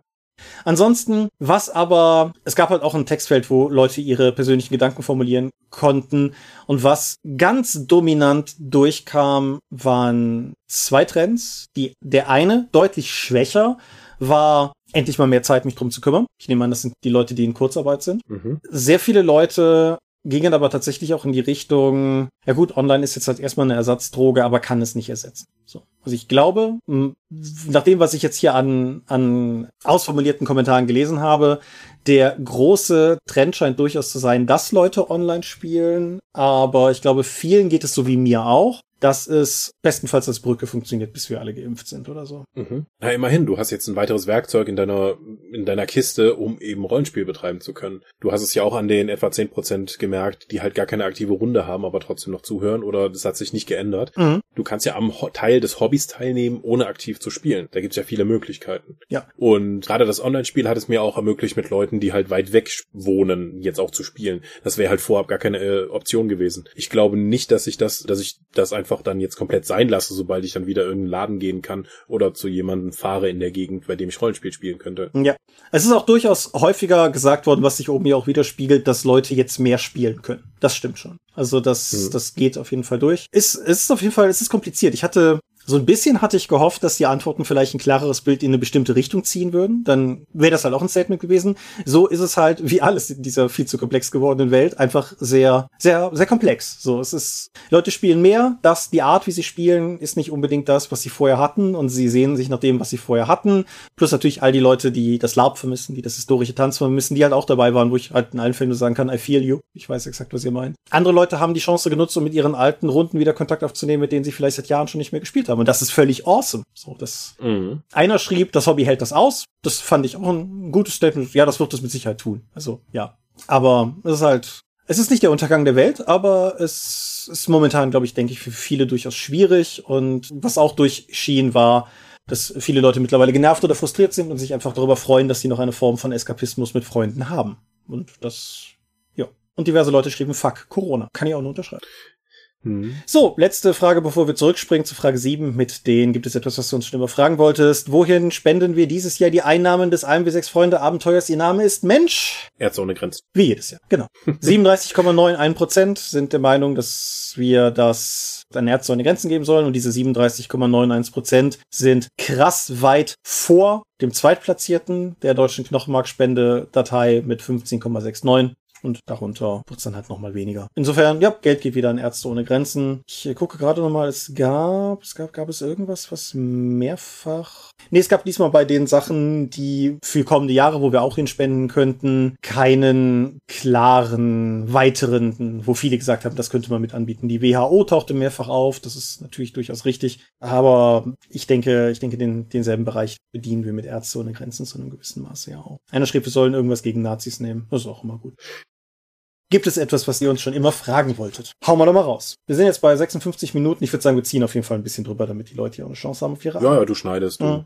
Alles klar. Du entscheidest. Gefühlt kommt jede Woche ein neuer Rollenspiel-Podcast. Seht ihr das als Konkurrenz, der euch, die euch Marktanteile wegnimmt? Oder als Chance für die Szene? Ich sehe das überhaupt nicht als Konkurrenz. Jeder weitere Podcast ist eine Möglichkeit, sich auf ein Thema zu spezialisieren oder Leute abzuholen, die bis jetzt nicht in dem Hobby waren oder diesen Teilbereich des Hobbys nicht abgedeckt sahen. Von daher gar keine Konkurrenz. Wir nehmen uns nichts weg. Richtig. Ich denke auch. Bereicherung. Ja, definitiv. Sehe ich, sehe ich auch so. In Anlehnung an letztes Jahr würde ich gerne auch wissen, was Thomas liebste Rollenspiel-Peripherieprodukte sind. Äh, ich muss ganz ehrlich zugeben, ich weiß gar nicht mehr genau, worauf das überhaupt letztes Jahr anspielt. Erinnerst du dich da irgendwie dran? Ich weiß nicht, was ich gestern gegessen habe. Also nein, ich weiß nicht, was ich letztes Jahr gesagt habe. Aber ich, ich fürchte, ich habe dieses Jahr auch irgendwie keine, also letztes Jahr keine neuen liebsten Rollenspiel-Peripherieprodukte gehabt, weil wir können ja nicht am Tisch spielen. Es ist halt. Ah. Ich weiß wirklich nicht mehr, was ich gestern gegessen habe. Ich hatte Nudelauflauf. Hm. Schwarze, weiße oder bunte Socken? Schwarze. I don't care. Socken sind ja ein Luxusprodukt, wie wir seit kurzem wissen. ja, oder so. Was ist euer liebstes Rollenspielessen? Rollenspielessen. Also Essen zum Rollenspiel oder Essen in einem Rollenspiel? Ich nehme an, Essen zum Rollenspiel. Pizza. Also das meistens aber vor Rollenspiel. Beim Rollenspiel hat sich sowas wie Gurkensticks als sehr positiv erwiesen. Auf die Gefahr hin, jetzt ultra mega hipsterig rüberzukommen, was wir vor der Pandemie häufig vom Rollenspiel bestellt haben, war Sushi. Das ist irgendwie ganz cool. Also ich fand das immer ganz angenehm. Kannst du, kannst du ganz gut auch nebenher noch essen und so. Ist ganz gut portionierbar. Ja. Kann nicht kalt werden. Soweit alles ganz cool. Teilt ihr das Rezept für eine Schnitzelauflauf? ja, ich, ich würde so gerne was mit Rollenspiel, also so, so Kochen für die Meute ist mein persönlicher Arbeitstitel, aber ich habe noch keine, keine Mittäter innerhalb der Dorf gefunden, um da was mehr draus zu machen. Der Matthias kocht zwar gut, aber der kocht immer nur HelloFresh-Rezepte und das ist, denke copyrighted. Für Michael, ist die Welt wirklich so grausam? Alter, warst du letztes Jahr nicht dabei? ja, alles ist furchtbar. Für Thomas, nervt es dich manchmal nicht auch, wenn Leute bei solchen Feldern immer so einen Schwachsinn schreiben? Nee, sonst würde ich diese Frage so ja nicht stellen. Aber um noch was Ernstes zu bringen, warum stellt sich Menschenfeind Michael so oft dem Mikro und der Kamera? Ernste Frage, da meine Frau ebenfalls seit Jahren depressiv und auf Psychopharmaka ist. Das tut mir leid, ich bin ja zum Glück, bei mir war es ja nie so schlimm, dass ich Psychopharmaka nehmen musste. Ich war vor kurzem auch bei Orkenspalter in einem Panel, wo sie einfach andere deutsche Rollenspiel-Podcaster auch genommen haben und da war dann auch die These, so um Podcast zu machen, muss ja eigentlich schon eine Rampensau sein und extrovertiert. Und alle Podcaster, die dabei waren, sagen eigentlich, nö, eigentlich bin ich introvertiert. Ich, mir fällt das nur im Podcast leichter zu reden als direkt mit Menschen. Mhm. So von Angesicht zu Angesicht. Also ja, es ist teilweise eine Maske, es ist erlerntes Verhalten, es ist eine Maske aufsetzen oder du machst es einfach so wie ich und bist einfach offensiv unfreundlich, was Leute dann als satirische Übersteigerung wahrnehmen und das dann dich dann auch noch sympathisch finden, weswegen die mehr Zeit mit dir verbringen wollen. Deswegen alles nicht funktioniert. Okay. Ja, ich, also ich kann, ich kann natürlich aus der ganzen Depressionsrichtung und so da nicht viel zu sagen, aber ich bin auch nicht unbedingt jemand, der nach vorne muss. So, es gibt einen Grund, dass ich beim Filmemachen hinter der Kamera stehe normalerweise. Aber ich sehe es beim Podcasten tatsächlich genauso. Das ist vielleicht auch mit ein Grund, rückgreifend auf die Sache von eben, weshalb keine Kamera dabei an. Weil hier sitze ich halt gerade im Prinzip einfach nur mit, mit Kopfhörern und rede in Mikro und das ist okay. Ab, das, äh, ab irgendeinem Punkt wird, fühlt sich öffentlicher an, glaube ich. Das, da ist irgendwo so und du bist nackt, sag es doch. Nein, ich bin starker Verfechter von auch, auch im Homeoffice mit Hose sitzen und so, weil ich der Meinung bin, dass man sich für die Arbeit kleiden sollte, die man ausübt und nicht für den Ussel, den man im tiefsten Inneren ist oder so. Das, ich, ist auch viel zu kalt dafür. Auch das, auch das. Mehrere Leute, zwei an der Zahl, haben mich gefragt, ob die Vögte eigentlich sympathisch sind. Ich kann die gut leiden. Warum nehmt ihr den Esker-Podcast überhaupt ernst? Haben wir das gesagt? das hab ich mich, etwa das, was ich mich auch gefragt habe. Wie stellt ihr euch das Hobby-Rollenspiel vor, wenn ihr mal in Rente seid? 24-7 spielen, weil Rentner ja eh nichts zu tun haben? Tja, wahrscheinlich nicht anders als jetzt. Nur mit mehr Auer. Ich möchte im Übrigen diese These in Frage stellen, dass Rentner nichts zu tun haben. Ich weiß ja nicht, wie viele Rentner ihr kennt, aber die meisten in meinem Umfeld fangen eigentlich dann irgendwann an. So, dann, dann werden plötzlich Reisen unternommen, die nie gemacht wurden. Mein Vater ist damals auf einen wilden Handwerker-Spree gegangen und hat, glaube ich, um alles im Haus einen Schrank gebaut, worum kein Schrank stand. So. ich, ich denke, ich denke auch ohne Rollenspiel würde mir als Rentner nicht langweilig werden, aber ja, ich hoffe mal, ich hoffe mal, dass wir in das Alter kommen, erstens. Zweitens, dass wir dann immer noch Spaß an dem Hobby haben und drittens, dass wir dann in der Lage sind, das Ganze miteinander weiterhin auszuüben. Das wäre schon cool. Ja. Vielleicht komme ich irgendwann an den Punkt, wo ich alle meine Miniaturen bemalt habe. Sonst, wenn ich alt bin und gar nichts mehr sehen kann. Dann werden die nur umso besser. Zittrige Hände haben. Ja. Wir brauchen bis dahin auf jeden Fall wieder Zivis. Buffdies sind einfach nicht dieselbe ausgebeutete Masse wie, wie Zivis das waren. Darum geht's dir, ja. Auf jeden Fall. Mehrere Leute wünschen sich, dass wir dieses Jahr endlich mal die große Philosophiestunde machen. Ähm, ja. Das mit dem Stein und so, ne? Ja, genau. Mal gucken. Ich würde da gerne was zu machen. Ich habe auch immer mal, also der Gedanke, vielleicht mal irgendwie so ein, so ein Audio-Kurzformat mit Philosophieerklärungen zu machen, jetzt meinetwegen auch dort unabhängig, weil es ja eigentlich nicht so richtig hierher gehört. Das, das geht mir durchaus immer mal wieder um, aber ich habe da noch keinen richtigen, richtigen Hebel dran. Ach so, eben, gar nicht weiter darauf eingegangen. Es gibt, abgesehen von dem Philosophie-Ding, zwei Themen, die sehr regelmäßig in der Themenwunschliste aufgetaucht sind. Im Prinzip drei. Etwa aber von gleicher Häufigkeit sind erstens, wir sollen mal über Magus reden. Mhm. Das wird eine einseitige Folge, schätze ich, aber sollen wir tun. Ja. Und zum anderen sollen wir dringend nochmal über Tabletop reden. Das wird eine sehr einseitige Folge, nehme ich an, aber okay. du kannst selber Gedanken dazu machen, was du da sagen würdest. Ja, zu Magus. Ja. Da habe ich ja immerhin mal gespielt, ne? Ich, ja, Tabletop, ich glaube, ich, glaub, ich habe hab ich mal Tabletop? Bestimmt. Ja, hast du. AT43. Ja, richtig. Scopcon, ne? Ja. ja. Die etwas abgeschlagene dritte Variante ist erneut, wir sollen mal über Akte X reden. Das müssen wir wahrscheinlich irgendwann auch einfach mal machen. Ja. ja. Wo findet ihr Platz für all die Bücher, Rollenspielprodukte, Konsolen, DVDs etc. Meine Regale sind schon alle lange überfüllt. Ja, meine auch. Ich versuche seit Ostern letzten Jahres nach und nach hier große Teile meiner Sammlung zu veräußern, aber es kommt irgendwie immer was danach. Der 3D-Drucker hat echt nicht geholfen und dass ich in den letzten drei Jahren mein, die Anzahl der Miniaturen, die ich hier habe, vervielfacht habe, hilft auch echt nicht. Bücher habe ich weniger inzwischen, nur die Miniaturen nehmen inzwischen äh, seitdem so viel Platz ein, dass ich echt in eine Bredouille komme und der 3D-Drucker hilft da echt nicht. Ja, ich, ich habe ja den Anführungsstrichen Vorteil geerbt zu haben und ich habe einfach den Platz mittlerweile. Zumindest für ein Lesezimmer. Also dieses Bibliothekszimmer, das wirklich nur dazu da ist, Bücher zu lagern, das war mir einfach, das, das wollte ich immer haben in meinem Leben und das war was, was ich mir jetzt einfach erfüllen konnte. DVDs habe ich großteilig einfach nur noch in Kartons eingelagert, weil ich ganz ehrlich DVDs eh fast nicht mehr einlege. Blu-rays habe ich ein kleines Regal im Wohnzimmer stehen, weil ich auch wirklich einfach nur so ein paar Filme, die ich wirklich besitzen möchte, besitze. Tenet zum Beispiel. Und Rollenspiele stehen halt im Flur in einem Billigregal so nebeneinander. Ich, ich nenne es mal liebevoll meinen Handapparat für auf der Arbeit und so. Aber, ja. aber ja, nee, wie gesagt, ich, ich, ja. ich bin da, ich habe da ungefähr gecheatet gewissermaßen. Ja, ich, ich setze ja immer weiter auf PDFs. Also Miniaturen kann ich ja nicht durch digitale Dateien substituieren, aber die meisten Rollenspielprodukte hole ich mir inzwischen halt digital.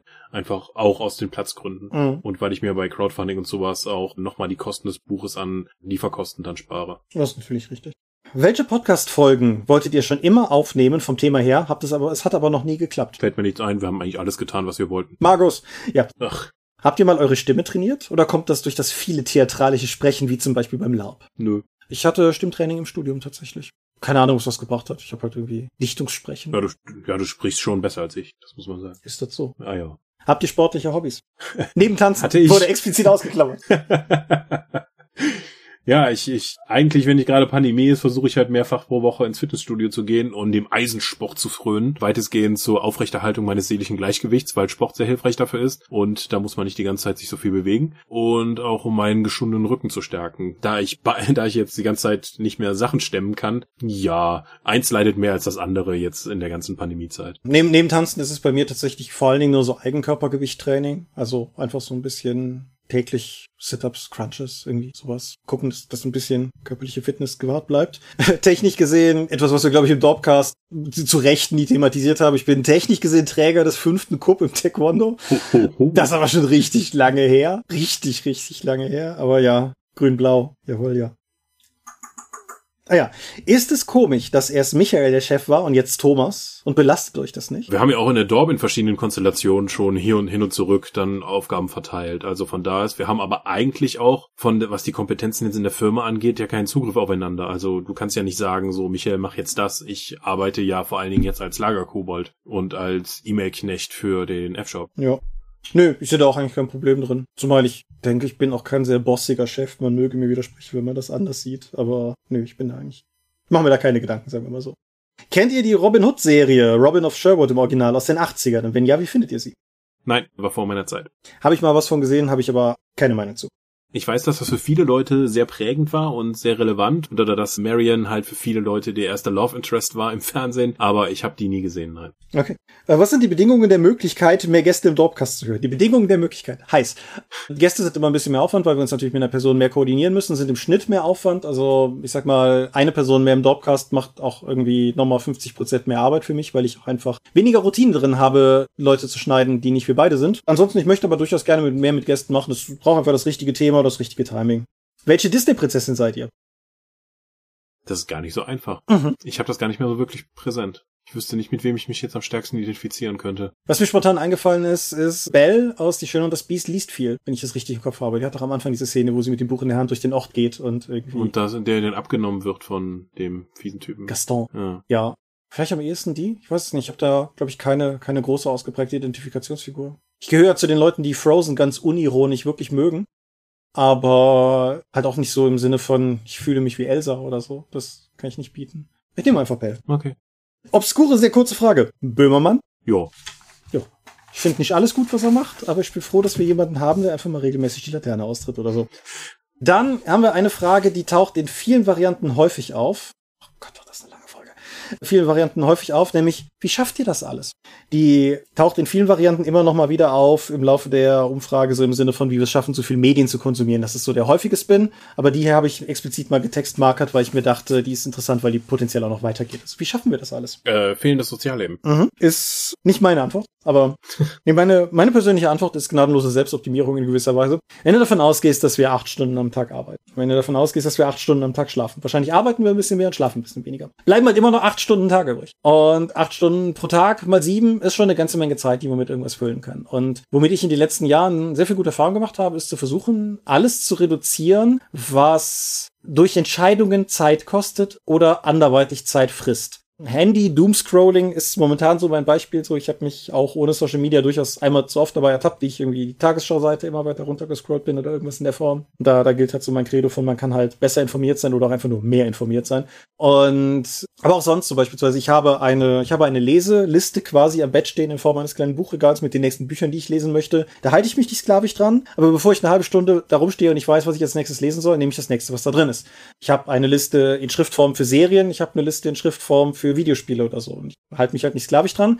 Aber es ist erstaunlich, wie viel Zeit man damit verbringen kann, die Netflix-Startseite zu öffnen und sich nicht entscheiden zu können, was man als nächstes gucken möchte oder so. Und das und Social Media abzuziehen, hat eine Menge Zeit bei mir freigeschaufelt, um einfach Dinge gucken zu können. Und wer mehr lesen möchte, als Beispiel, muss sich einfach mehr Zeit nehmen, um zu lesen. Das klingt wie eine Nullaussage, ist aber einfach wichtig. Also, mhm. wenn ihr, wenn ihr frustriert seid, weil ihr nicht mehr gelesen kriegt, dann setzt euch einfach ein festes Zeitfenster pro Tag meinetwegen. Nach der Arbeit, wenn ich nach Hause komme, lese ich 30 Minuten. Oder morgens, wenn die Kinder noch schlafen, lese ich 30 Minuten. Oder irgendwas. Und, mhm. ja. ja, genau wie mit dem Figuren bemalen. Wenn du sagst, oh, ich komme nie dazu, Figuren zu bemalen. Nimm dir jeden Tag eine halbe Stunde, setz dich hin und wenn du nur eine halbe Stunde jeden Tag bemalst, kriegst du echt was weg. Nur, wie ich mal gehört habe, es macht daraus eine Angewohnheit, sodass du gar nicht mehr darüber nachdenken musst. So von 21 Uhr bis 21.30 Uhr wird eben bemalt. Oder von 22 Uhr bis 22.30 Uhr lese ich. Das machst du jeden Tag und dann kriegst du auch mal ordentlich was gepackt. Und das Lustige ist, am Anfang fühlt sich das recht drakonisch sich selbst gegenüber an, aber mit der Zeit so entstehen halt Routinen oder Habits in neuem Manager-Deutsch. Mhm. Und das funktioniert halt wirklich. Irgendwann, irgendwann ist es einfach gewundert und dann wisst ihr einfach so, okay, es ist Feierabend, jetzt hole ich mir ein Buch. Oder eben irgend, was auch immer ihr haben möchtet. Und das funktioniert schon durchaus. Das ist kein Urteil über Menschen, die das anders machen, aber wer mehr Medien konsumieren möchte beispielsweise oder meinetwegen auch mehr Zeit finden möchte, Figuren zu bemalen oder Texte zu schreiben oder irgendwas in der Art, müsst ihr euch nehmen. Ihr zwei Caster habt euch schon über ein Jahr nicht mehr gesehen. Bist du, Thomas, tatsächlich nie in Waldems? Diese Frage ist inkorrekt gewesen zu dem Zeitpunkt, dem sie ankam, weil da hatten wir uns gerade gesehen. Ja, wir haben es knapp geschafft, uns letztes Jahr noch zu sehen. Wenn auch nur für drei Minuten oder so. Ja, ist richtig. Aber du hast mir ein Stück Pizza abgegeben. Das stimmt. Und ansonsten, ja, ich bin, also vor der Pandemie, weiß ich nicht, im Schnitt würde ich mal sagen, alle ein bis zwei Monate mal in Waldems gewesen. Aber während der Pandemie versuche ich es halt so sehr zu vermeiden wie möglich, weil es ist nicht nötig, aber es birgt ein Risiko. Und dementsprechend. Ja, damit bist du aber immer noch Verlagsleiter geworden. Mhm. in Abwesenheit. Funktioniert aber natürlich auch relativ einfach, wenn ein großer Teil der Firma auch im Homeoffice ist. Warum seid ihr so cool? Weil wir getriebene Geister sind so Lord Byron-artige Helden, die innerlich zerrissen sind und düster und kaputt und ja, das wirkt wohl cool auf Leute. Hau. Findest du nicht? Du hattest mich bei den getriebenen Geistern. Ich bin mir mit dem Byron sehr unsicher. Lassen wir mal die, die ganze Schweinkram-Sache raus. ja, ich denke im Kern ist das schon so ein bisschen so. Hm. Täter aus Leidenschaft. Habt ihr schon mal bewusst oder unbewusst im Kopf Talentwerte, Charakterbögen über eure Mitmenschen erstellt? Ja. Ja. Also nicht unbedingt mit Menschen, aber doch auch. Aber bei Filmen mache ich das häufig. Wenn ich mir denke, boah, dieser Film ist so Savage Worlds.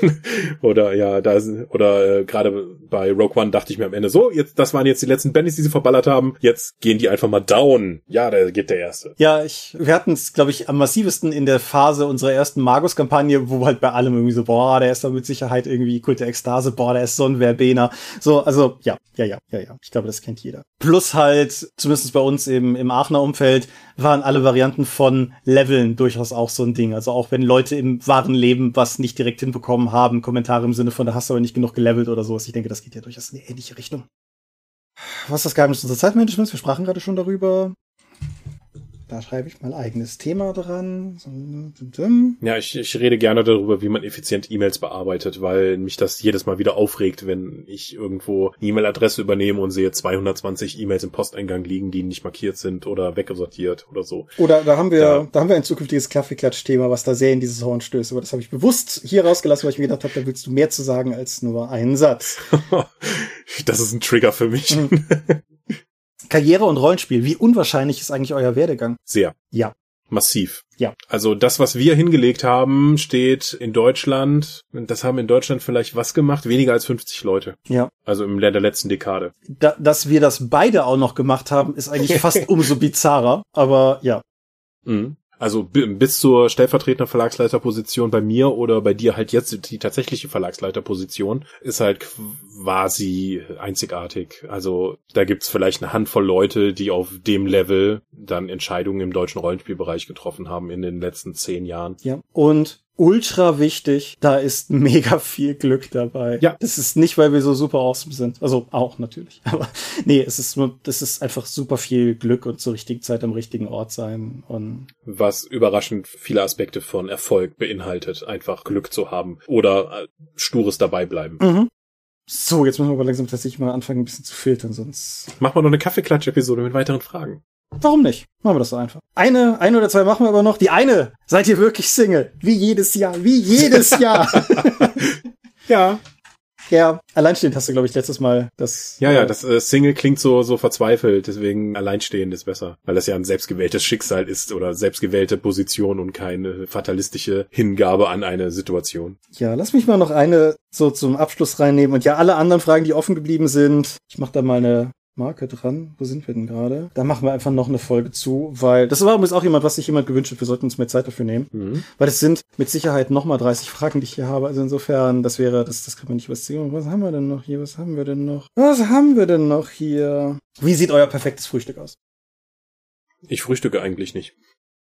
Mit Freunden. Oh, Ich habe da, Oh. ich, ich habe ich hab ja, ich habe ja den Vorteil hier gegenüber, dass ich die Fragen vorher schon gelesen habe und ich habe da, ich habe da länger drüber nachgedacht, als die Frage vielleicht rechtfertigt, weiß ich nicht. Aber guten Frühstücke, an die ich mich erinnern kann, waren irgendwie nach Cons, auf Cons, im Urlaub gemeinsam mit Freunden, sei es wir jetzt irgendwie in Holland damals oder halt jetzt die Schwarzwaldurlaube der letzten Jahre. Morgens in Portugal die Frühstücke und so weiter. Immer, immer mit Freunden. Ich denke, darauf kommt's an. Ansonsten, ich, ich esse ja quasi alles. Mhm. Aber gute Antwort. Okay, Deckel drauf. Ja, ja, mach du. Wir sind die Dorp. Wir wollen euch das Herz berühren und euer Geld. Und man findet uns unter www.die-dorp.de. Dort bringen wir neben dem Dorpcast auch Rollenspiel-Download zu eigenen und fremden Systemen. Manchmal veröffentlichen wir sie als Buch. Dorp TV berichte vor allem von Cons und Messen oder youtube.com slash die Dorp. Wir haben kleidsames Merchandise. Den Dorp-Shop gibt es unter getshirts.com slash Dorp. Wir sind auf rspblogs.de, Facebook und Twitter at die Dorp. Geht an den Tom. Meine Website, auf die ich häufiger hinweisen soll, ist thomas-michalski.de. Wir veranstalten in der Das machst du jede Episode. Wie konnte sich jemand wünschen, dass du Wir veranstalten in der Theorie die Drakon, die kleine und sympathische Paper Convention in der Eifel. Und das nächste Mal machen wir das, wenn wir alle geimpft sind. Infos gibt es dennoch auf drakon.de und möglich wird das alles durch eure völlig fantastischen Spenden auf Patreon. Paywalls gibt es keine und die Infos warten auf patreon.com slash die Dorp. Ja, wir haben, ich bin froh, dass wir so nette und kluge Zuhörer haben, die so gute Fragen stellen.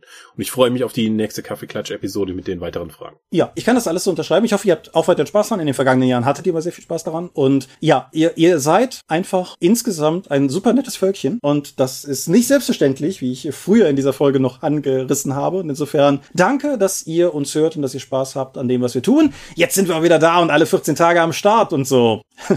und dementsprechend hören wir uns in 14 Tagen wieder. Und bis dahin sage ich Adieu und ciao, ciao. Tschüss!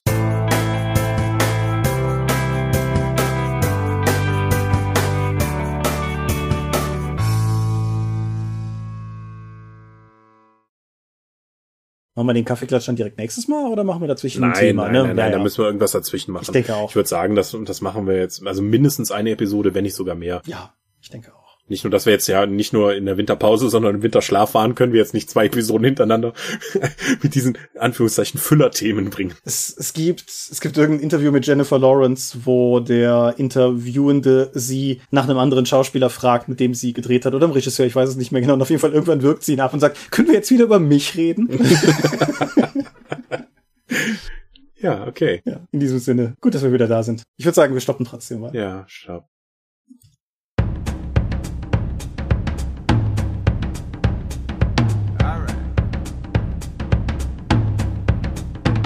Auch in diesem Jahr wieder möchten wir euch an dieser Stelle für eure großzügigen Spenden auf Patreon danken, denn nur durch eure Unterstützung ist dieses Projekt in der heutigen Form möglich.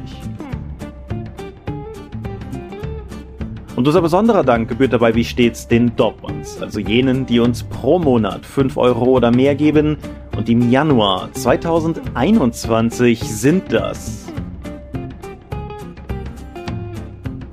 Aika, Alishara, HGS, Lambert Behnke, Big Bear, Gerrit Bonn, Bruder Tjorben, Bruno, Daniela, Daniel Doppelstein, Dorifer, Exeter, Excalibert, Michaela Fege, Björn Finke, Marcel Gehlen, Gelbwurstfieber, Stefan Glück, Alexander Hartung, Jörn Heimeshoff, Hungerhummel, die 100 Questengesellschaft, Dominik Koch, Stefan Lengel, Lichtbringer, Lightweaver, Christoph Lühr, Angus MacLeod, Volker Mantel, Moritz Melem, Ralf Merck, Mofte,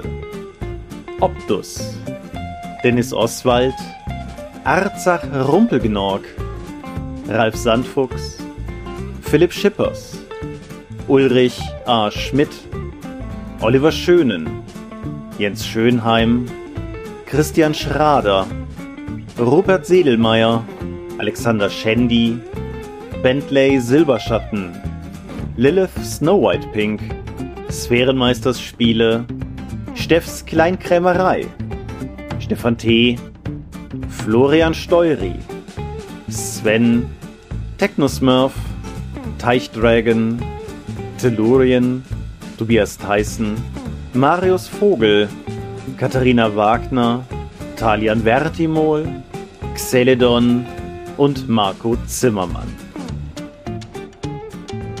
Danke, dass ihr uns freiwillig, ohne Paywall und Auflagen, so tatkräftig unterstützt, einfach weil ihr es könnt.